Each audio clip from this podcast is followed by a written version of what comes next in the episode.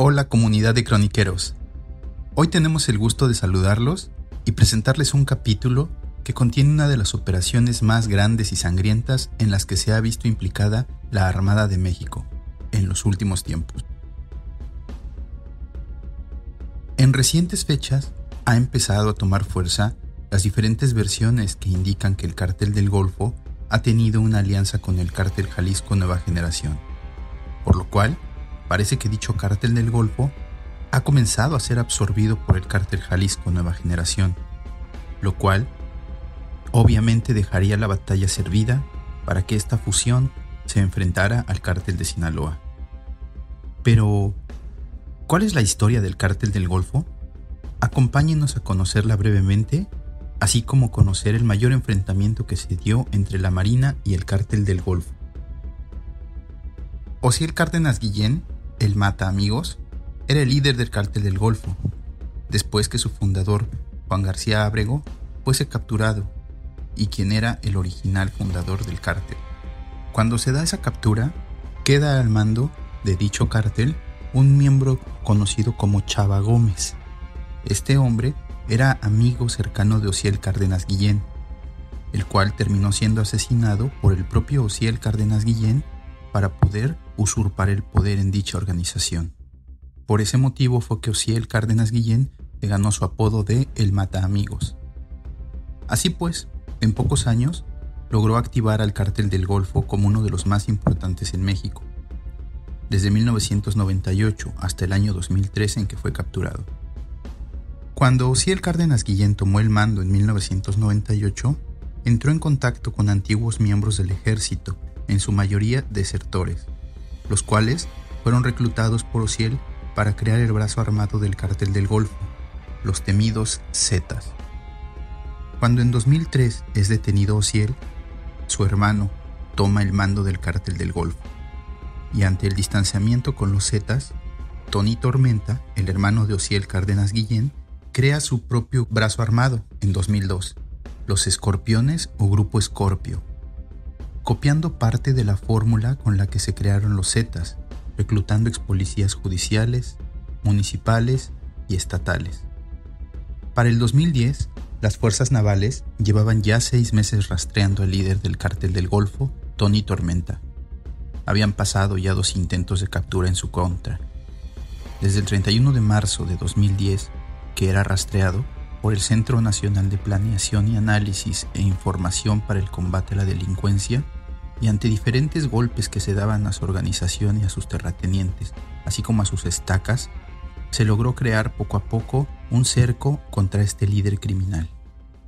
El 14 de septiembre del 2010, la Infantería de Marina intentó capturar a Tony Tormenta, pero ante la llegada de los escorpiones, que atacaron con misiles tipo RPG y más granadas, aproximadamente 40, al grupo naval, le fue permitido el escape el capo se fue a bordo de vehículos tipo monstruo, aquellos que en este mismo canal les hemos narrado, vehículos construidos artesanalmente con blindaje capaz de resistir los impactos de rifles de asalto. Ahí quedaron varios sicarios y lamentablemente perdieron la vida dos marinos. También hubo un segundo intento de captura, el cual también fue frustrado por el grupo Scorpio, este intento de captura se dio en el fraccionamiento del río, rompiendo el cerco de seguridad, dejando atrás varias unidades tipo monstruo, así como varios cuerpos de sicarios y por lo menos 10 pickups que fueron inutilizadas por la Marina durante el enfrentamiento, con lo cual quedó claro que la captura de dicho miembro del crimen organizado, Tony Tormenta, no iba a ser para nada pacífica dándose estos hechos el 17 de septiembre de 2010. Sin embargo, la Armada de México se aplicó a fondo para obtener y explotar trabajos de inteligencia y tras la detención de miembros del cartel del Golfo y tras analizar sus respectivas computadoras y aparatos de telefonía, cruzando información y mediante confesiones de los detenidos, los órganos de inteligencia de la Marina ayudaron a comenzar una ola de cateos en Reynosa y Matamoros y se realizan detenciones. La Marina, Ejército y la entonces Policía Federal capturando más de 40 operadores del cártel del Golfo, así como también se les llegaron a capturar verdaderos arsenales, entre los que destacaban dos lanzamisiles tipo RPG, así como diversos rifles y fusiles, entre ellos cuernos de chivo, lanzagranadas y el famoso Barrett calibre 50. Poco a poco llegaron refuerzos a Tamaulipas, refuerzos de la Marina, para lanzar una estrategia final y una estocada sobre los grupos cercanos de Tony Tormenta. El 5 de noviembre, y ante el acecho de la Marina, se localiza a Tony Tormenta. A las diez y media de la mañana, la Marina recibe una denuncia sobre un enfrentamiento frente a la Plaza Fiesta. Se desplazan los elementos hacia dicho punto. Pero durante ese desplazamiento se le avisa a la Marina que el ejército mexicano había sufrido una emboscada por parte del cartel del Golfo en las calles de Valle Inca, en el centro de Matamoros, Tamaulipas, falleciendo ahí, lamentablemente, un soldado y un periodista. La ciudad ardía en llamas. Sin embargo, se logró obtener la información que el capo Tony Tormenta había estado en esos enfrentamientos y ante la presencia naval fue a refugiarse a una casa de seguridad en la calle de Abasolo, en la colonia Centro. Esta vez, la Marina no permitiría que escapara y utilizó todo el apoyo que había llegado a sus bases en Tamaulipas durante las semanas anteriores a dicho enfrentamiento. Se desplegaron para este operativo casi 700 elementos de infantería de marina y de operaciones especiales. La infantería de marina realizó un cerco al área donde se encontraba el líder del cartel del Golfo y solicitó un grupo de intervención para capturar al dicho criminal, así como tres helicópteros artillados, casi 20 vehículos de asalto de la Marina, equipados con lanzagranadas y armamento anticarro, por si aparecían los famosos escorpiones a rescatar a su jefe con sus ya típicos camiones monstruo.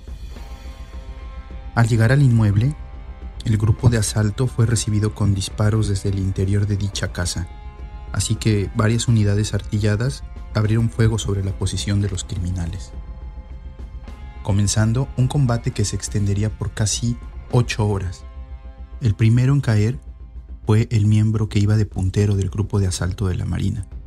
Cuando se dio el intercambio de las primeras ráfagas, abrieron fuego desde una de las puertas del inmueble, dándole de lleno al elemento que lideraba el asalto. Fue a muy corta distancia y provocó que el grupo de asalto se replegara y solicitara un ataque con artillería, el cual se dio y arrasó tanto vehículos como el primer nivel del inmueble, destruyendo las cortinas de acero de los locales de la planta baja, que se encontraban ocupados por criminales. Los vehículos blindados de la Marina lograron abrir boquetes en las cortinas de acero y así destruir los puntos ciegos que jugaban a favor de la delincuencia. Todo esto bajo intenso fuego enemigo, y mientras dos vehículos de la Armada lo hacían, eran cubiertos por dos vehículos más artillados que disparaban granadas calibre 40 milímetros hacia la parte alta del mismo inmueble, así como también la infantería de marina del primer anillo perimetral de seguridad apoyaba con fuego de fusilería. Uno de los helicópteros divisó que a través de las calles de la ciudad se aproximaban varios convoys de vehículos, entre ellos pickups y los camiones monstruo, para tratar de romper el cerco naval y rescatar a su patrón. Los escorpiones asistían al apoyo de Tony Tormenta una vez más. Sin embargo, nuestros grupos de asalto de infantería de marina, los llamados lobos grises, iban a terminar con el trabajo esta ocasión aunque fuera a sangre y fuego. Un helicóptero de la flota aeronaval hizo frente con su potencia de fuego a uno de estos convoys y desde el aire, con su cañón Vulcan, arrasó a los dos camiones monstruo y a las pickups que venían, provocando que muchos de los sicarios huyeran y abandonaran la idea de atacarnos. Sin embargo, los escorpiones eran un grupo muy cohesionado y con cierta disciplina, por lo que no se rendirían fácilmente. Existen fuertes rumores que parte de sus integrantes o parte de los ex policías que integraban este grupo habían recibido entrenamiento por parte de veteranos de guerra estadounidenses, que ahora estaban convertidos en mercenarios al servicio del cártel del Golfo. La segunda baja de la Marina se dio durante los ataques de los escorpiones para liberar a su jefe. Muchos de ellos se pudieron infiltrar por azoteas de dicha colonia para burlar la vigilancia que teníamos en las calles, siendo así que un grupo de los escorpiones llegó desde las azoteas hasta el punto donde estaba parapetado su líder, abriendo fuego por la retaguardia del equipo de asalto y matando de un disparo en la nuca a un segundo elemento del grupo de asalto de la Marina, y lamentablemente pudiendo herir a otros más. Esta agresión fue contestada por la Infantería de Marina y fue repelida también desde uno de los helicópteros para neutralizar a los francotiradores del grupo Scorpio. El tercer helicóptero tuvo que bajar en las azoteas de casas y edificios cercanos a otro grupo especial de la Marina con nuestros propios francotiradores, dándose así un duelo de francotiradores sobre las azoteas de las calles del centro de Matamoros. Los grupos de apoyo de la Marina que se encontraban en círculos externos, un poco más alejados del punto principal de combate, se vieron atacados por los escorpiones que insistían en romper el cerco. Los ataques contra el personal naval en el círculo externo o anillo perimetral de seguridad se dieron en varios puntos, tanto ataques directo como ataques de distracción, usando tácticas militares por parte de los sicarios. Ahí tuvimos nuestra tercera baja, cuando un camión monstruo se enfrentó a una posición de nuestros vehículos. El camión llegó golpeando dos pickups de la Marina, aventándolos como si fueran de cartón. Afortunadamente, había ahí en ese punto un vehículo nuestro, un Wolverine Puma, también conocido como Alacrán, el cual es más pesado que nuestras pickups y tiene un blindaje de muy buen nivel. También en la torreta tiene una metralleta Browning calibre 50, la cual fue usada para atacar el camión monstruo que nos había hecho un ataque frontal y pudiendo acabar así con su tripulación. Sin embargo, los tripulantes de las camionetas de sicarios que acompañaban a ese camión monstruo lanzaron varias granadas hacia la posición de la infantería, matando a uno de los elementos que ahí se encontraban.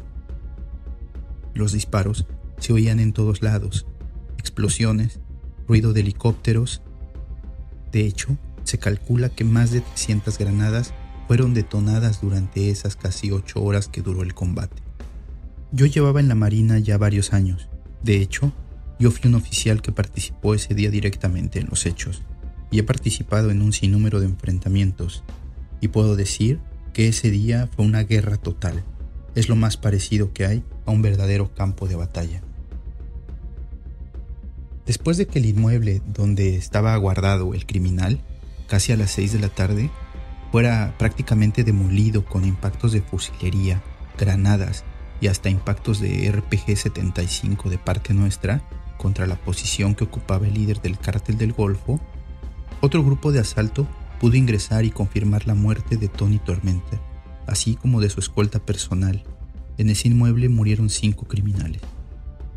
Nuestros heridos habían sido evacuados por personal de sanidad naval y los cuerpos de los caídos tuvieron que esperar a que el Ministerio Público llegara y junto con los peritos hicieran las diligencias correspondientes. Mientras, en los alrededores del lugar, los criminales realizaron quemas de vehículos para entorpecer el movimiento de los elementos navales. Cabe resaltar que la versión oficial que hasta el día de hoy soporta la autoridad es que cuatro o cinco criminales fueron abatidos y tres elementos de la Marina fueron los que cayeron. Pero después de escuchar este relato, espero que ustedes saquen sus propias conclusiones.